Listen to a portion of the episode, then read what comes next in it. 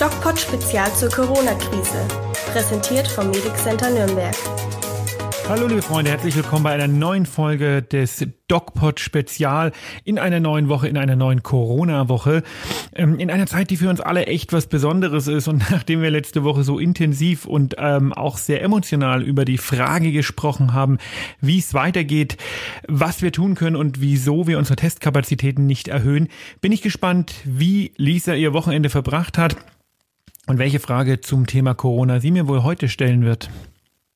Hi Lisa, wie geht's dir? gut und dir? Schön, gut, ja, Wochenende gut überstanden.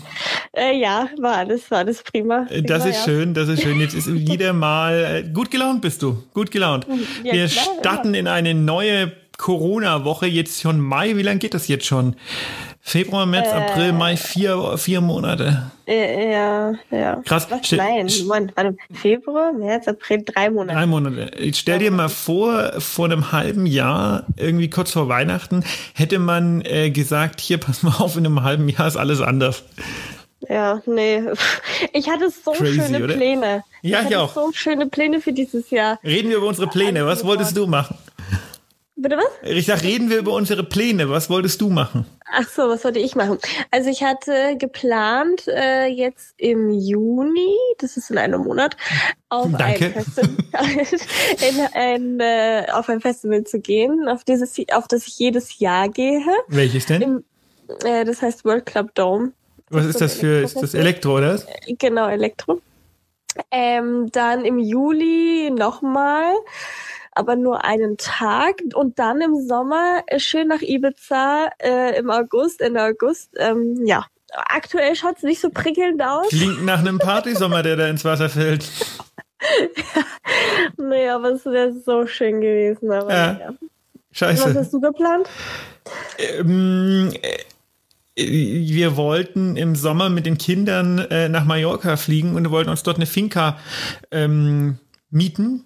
Ja. Und hätte, wäre jeder auf seine Kosten gekommen. Ich bin ja ein, ein großer Ballermann-Fan.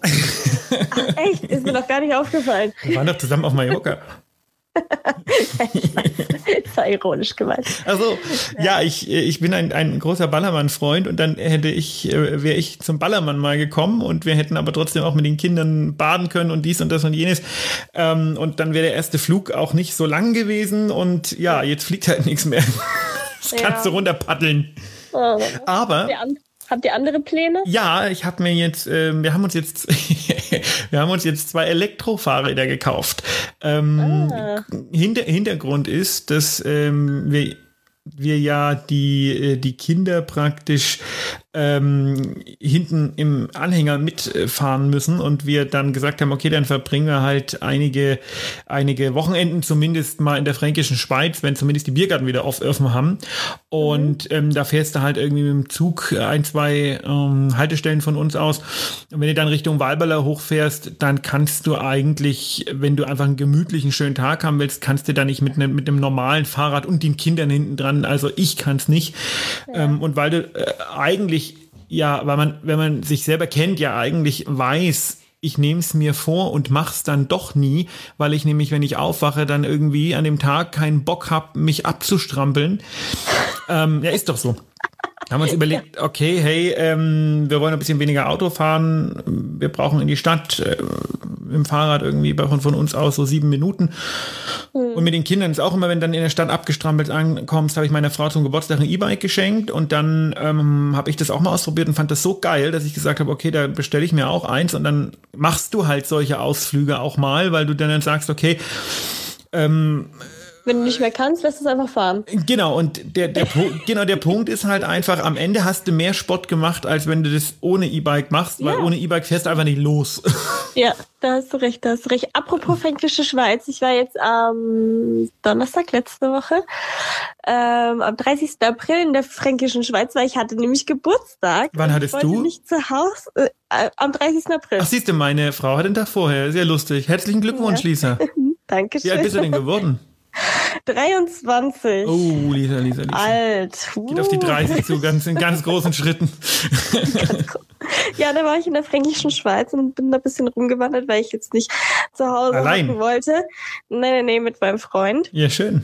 Und ähm, keine Sau war unterwegs. Echt, also es war richtig schön, ruhig einfach und. Ja, aber das ja. Problem ist, du kannst den Tag halt nicht irgendwie im Biergarten äh, nee, beenden und so, ne? Das ist schon war, schade. Es, ja, es war nicht so schlimm. Ich bin dann nach Hause, also wir sind dann nach Hause um 17 Uhr und dann haben wir hier noch ein bisschen gegessen mit meinen Eltern. Das dürfen wir ja, ne? Alles legal hier.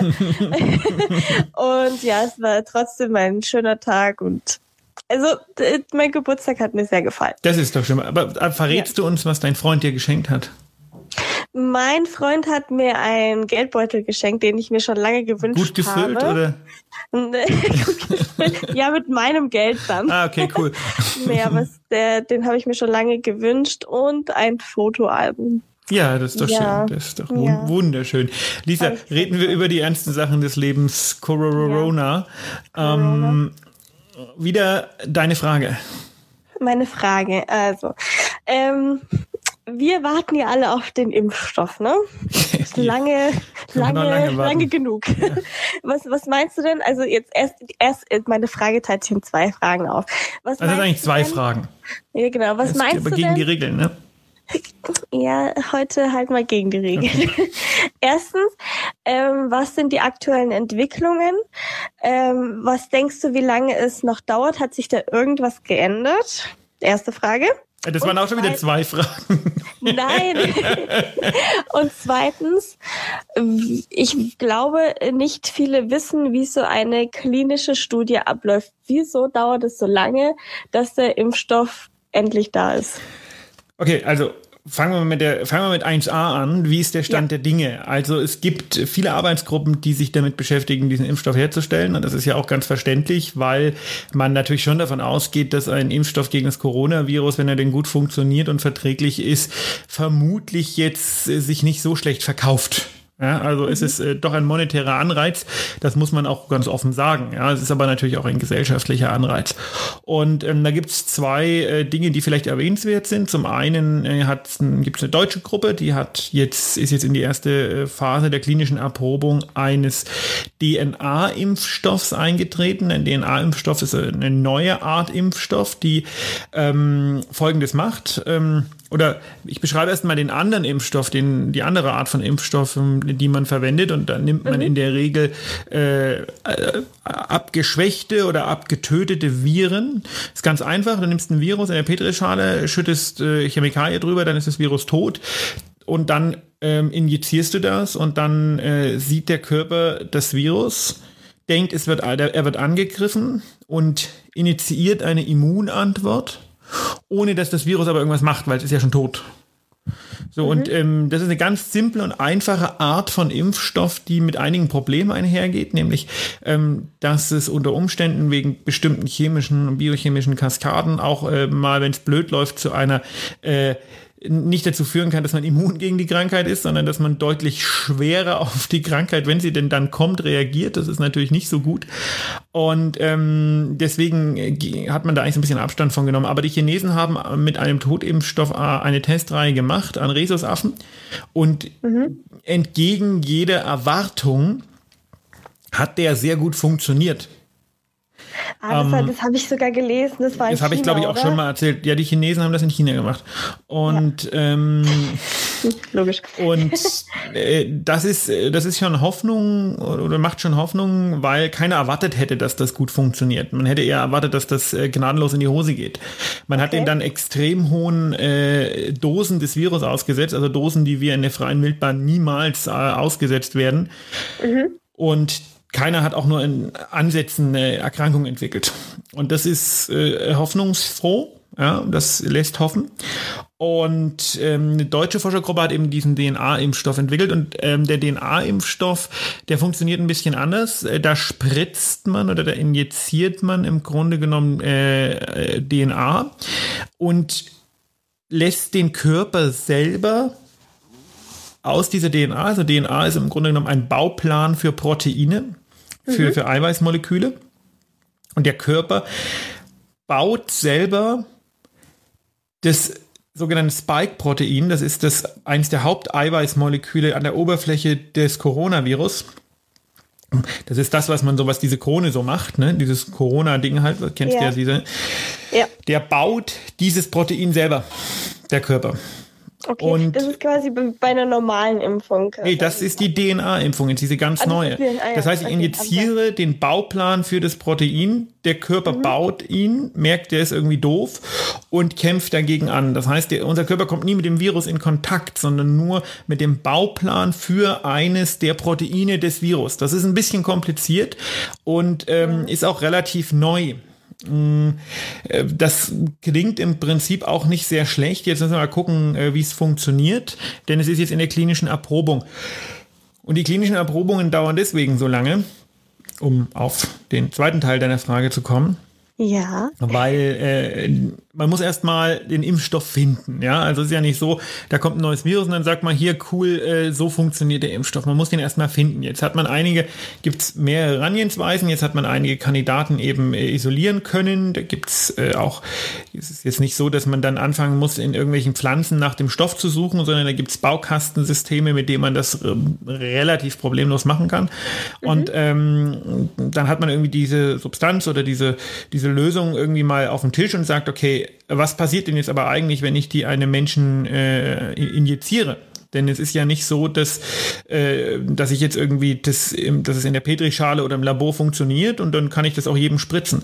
Sondern die Frage ist, was passiert denn in freier Wildbahn, wenn ich das injiziere? Und da gibt's eben mehrere Phasen ähm, dieses, äh, dieser Testung. Da geht's als allererstes mal, in der allerersten klinischen Phase geht's gar nicht darum, funktioniert der Impfstoff gegen das Virus, sondern es geht darum, ähm, ist der Impfstoff verträglich? Okay. Also mhm. verträgt man das? Gibt es irgendwie schwere Nebenwirkungen? Mhm. Dann ist die Frage, die nächste, in der nächsten klinischen Phase ist die Frage, funktioniert der Impfstoff gegen das Virus? Dann ist die Frage, wie oft muss man wie viel von dem Impfstoff verabreichen? Und das sind ja alle Fragen, alles Fragen, die kann ich nur beantworten, wenn ich zumindest einmal diesen Zyklus gegangen bin. Wenn ich also einen Impfstoff alle drei Jahre erneuern muss, dann muss ich eigentlich drei Jahre testen, bevor ich den zulasse. Das geht jetzt beim Coronavirus nicht. Aber ja. es gibt ja auch viele Impfstoffe, da muss man dreimal impfen, um äh, eine relativ sichere ähm, Wirkung zu erzielen. Also zum mhm. Beispiel Tag 1, Tag 3, Tag 5 oder Monat 1, Monat 3, Monat 5. Das kommt immer ein bisschen drauf an. Und ähm, all diese Dinge, all diese Fragen müssen beantwortet werden. Und deswegen kann das gar nicht so schnell gehen. Und dann muss dann dann ist dieser Impfstoff irgendwann mal da und man weiß, okay, der ist verträglich und er funktioniert und ich muss irgendwie dreimal äh, impfen. Und dann ähm, muss der produziert werden und im Grunde ja. für die ganze Welt produziert werden. Und dann müssen diese Chargen ausgeliefert werden. Und dann muss der verabreicht werden. Und das dreimal. So, und da kannst ja. du dir vorstellen, wie kompliziert es allein für Deutschland ist. Ähm, weil jeder wird das haben wollen. Sofort. Mhm. Ja. So, und ähm, für die Welt wird das noch viel schwieriger. Deswegen sehe ich das Ende der Pandemie weltweit, wenn wir nicht einen anderen Weg gehen können. Und da bin ich aber ganz hoffnungsvoll, dass wir das tun können. Ähm, mhm. Wenn wir wirklich den Impfstoff bräuchten, um die Pandemie zu beenden, weil die Durchseuchung kommt ja nicht in Frage, dann glaube ich, sind wir vor 2022 nicht fertig damit. Okay, aber du, deine, deine Einstellung zu diesen, äh, ja, wie kann man eine Pandemie beenden, hat sich aber schon ein bisschen gewandelt, ne? Mit den neuen Entwicklungen auch, ähm, ja, in Richtung Schnelltest und so weiter und der App, die ja eigentlich schon ziemlich vielversprechend ist, ne? Ja, die App ist vielversprechend, aber ich kenne wenige, die Deutschen sind ein bisschen eigen, äh, was ihren Datenschutz angeht und ich kenne wenige Leute, die wirklich sagen, ich lade die mir aufs Handy, muss ich ganz klar sagen, ne? Ja. Und die ist noch vielversprechend, wenn es alle machen. Und genau. ähm, das ist in Ländern wie Nordkorea, äh, Südkorea, Nordkorea, in Ländern wie Südkorea ist das einfacher, weil die eine andere mhm. Mentalität haben.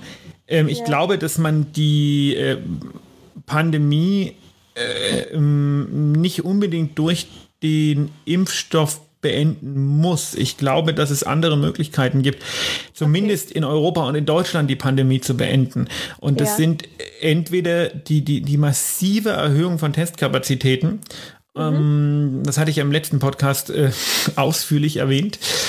Und an, 10 Minuten Erklärung. Äh, äh, wütende Erklärung.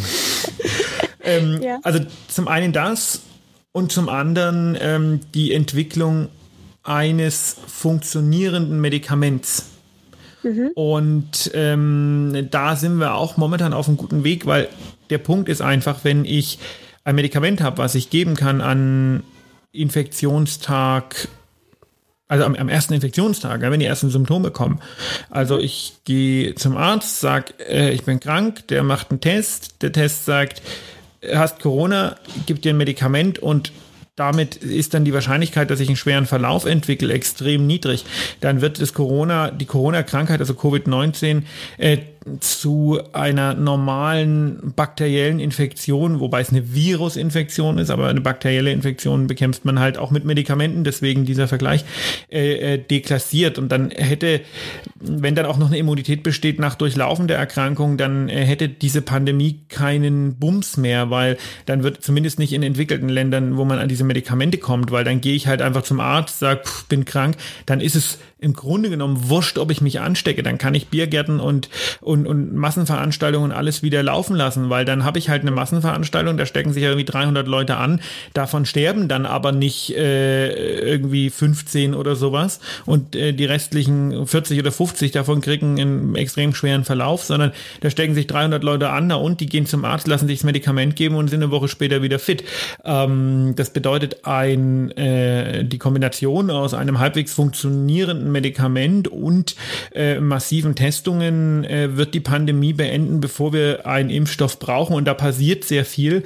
Und ich wage mhm. mich weit aus dem Fenster und sage, wenn die Sachen gut laufen, ja. äh, wird man den Impfstoff auf den Markt bringen und keinen interessiert. Oh, okay. Krass. Und was, wann, wann denkst du, was ist, wann das so eintreten wird?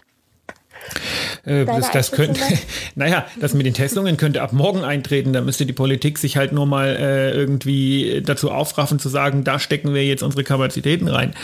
Ja. Die, ähm, das mit dem Medikament, ich weiß, da gibt's für ein schon zugelassenes Medikament äh, gibt es da momentan, äh, startet momentan in, in Berlin eine klinische Studie. Äh, das Medikament hat zumindest im Labor gezeigt, dass es in äh, den üblichen Konzentrationen des Virus aufhalten kann. Ähm, ja. Insofern ähm, stellt sich da eben auch die Frage, wenn sich das in einer klinischen Studie bestätigt, wenn man sagt, okay, man kann das völlig äh, problemlos und auch relativ komplikationsarm ähm, den äh, Erkrankten geben und dann entwickeln da irgendwie nur noch 10% einen schweren Verlauf und von, von also 10% von denen, die es sonst entwickelt hätten, also vielleicht insgesamt mhm. nur noch 0,5% oder so einen schweren Verlauf, dann kann man mhm. da auch sagen, ja super, dann haben wir da jetzt unser Problem auch gelöst. Das wäre ja nicht schlecht. Nö, das, das hört sich gut an. Wär, das hört sich gut an. nicht schlecht. Das wäre nee, also, nicht äh, schlecht. Wir brauchen eine Strategie, wie wir da rauskommen. Und die Impfung ja. kann und darf nur ähm, das absolut letzte Mittel sein, wenn wir bis dahin absolut nichts gefunden haben, weil es dauert einfach zu lang und es ist logistisch fast unmöglich, das vernünftig zu machen. Okay. Deswegen darf die Impfung nicht unsere primäre Hoffnung sein. Das ist einfach utopisch. Okay. Vor allem, es kann ja auch passieren, dass, dass diese Impfungen überhaupt gar nicht ähm, ja, funktionieren. Man hat ja überhaupt gar keine Sicherheit derzeit. Ja gut, deswegen wird, das ist ja der Grund, warum die so lange ja. testen. Genau. Ja, krass. Auf jeden Fall ähm, gut, dass es eine Alternative geben könnte. Das äh, schaut ja auf jeden Fall schon mal nicht so schlecht aus. Ja, wir, wie gesagt, wir brauchen eine Strategie. Also wir dürfen ja. die, wir dürfen nicht riskieren, jetzt eine zweite Welle zu machen. Mhm. Wir müssen einfach äh, uns auf bestimmte Sachen klar konzentrieren und das sehe ich aktuell einfach nicht. Okay. Schauen wir mal. Das Beste. Hoffen wir das Beste. Schauen wir mal. Aber ich glaube nicht, dass die Impfung uns, dass, dass die Impfung die Pandemie beenden wird. Das glaube ich nicht. Okay. Ich glaube, das wird vorher passieren. Das wäre super. Ja, wäre geil, ne? Hier, Lisa, ich wünsche dir eine ja. schöne Woche. Das wünsche ich dir auch. Schön, ja. dass wir geredet haben. Ja, bis, bis dann. dann. Tschüss. Ciao.